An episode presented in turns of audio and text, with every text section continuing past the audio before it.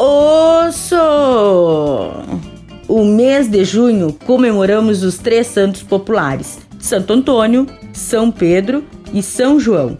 E esta semana trarei receitinhas típicas de festa junina que super combinam para fazer em casa. E hoje vamos de pinhão ao chocolate.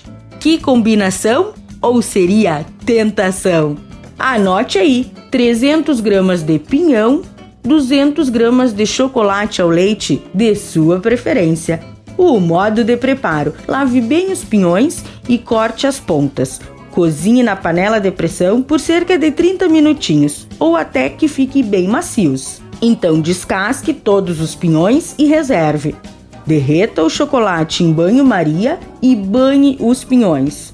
Ponha-os para secar em papel manteiga e estão pronto. Fácil, não é mesmo? Dica da Zana: você pode usar chocolate branco confeitos para decorar.